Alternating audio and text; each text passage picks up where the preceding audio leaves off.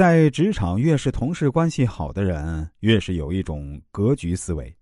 处理好同事关系，你就得有这种格局思维，那就是凡事多替同事考虑，不能太过自我。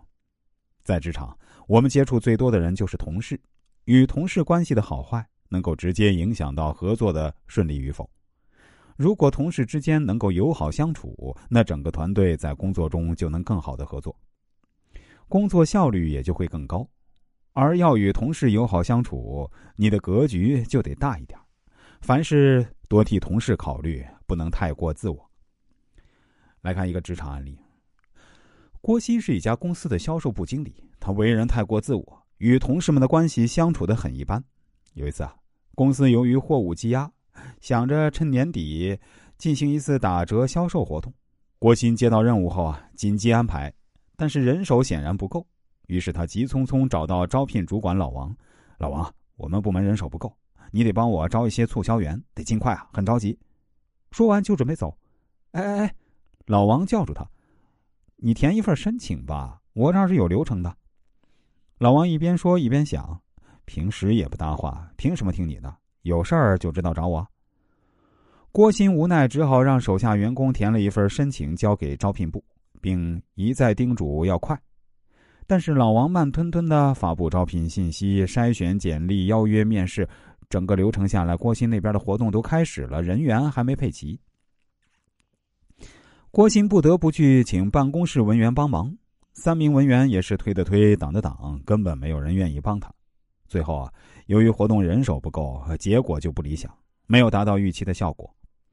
郭鑫私底下一直抱怨是招聘部招人速度太慢。这导致活动不成功，也是主要原因。老板得知后啊，就把老王骂了一顿。老王从此对郭鑫是怀恨在心。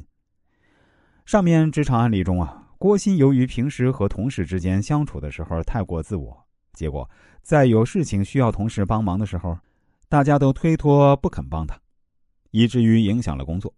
这就是格局不够大的结果。如果平时他能够多替同事考虑。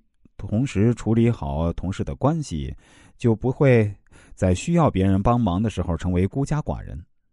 人是群居动物，一个人无论走到哪里做什么事情，都要与身边的人相互合作。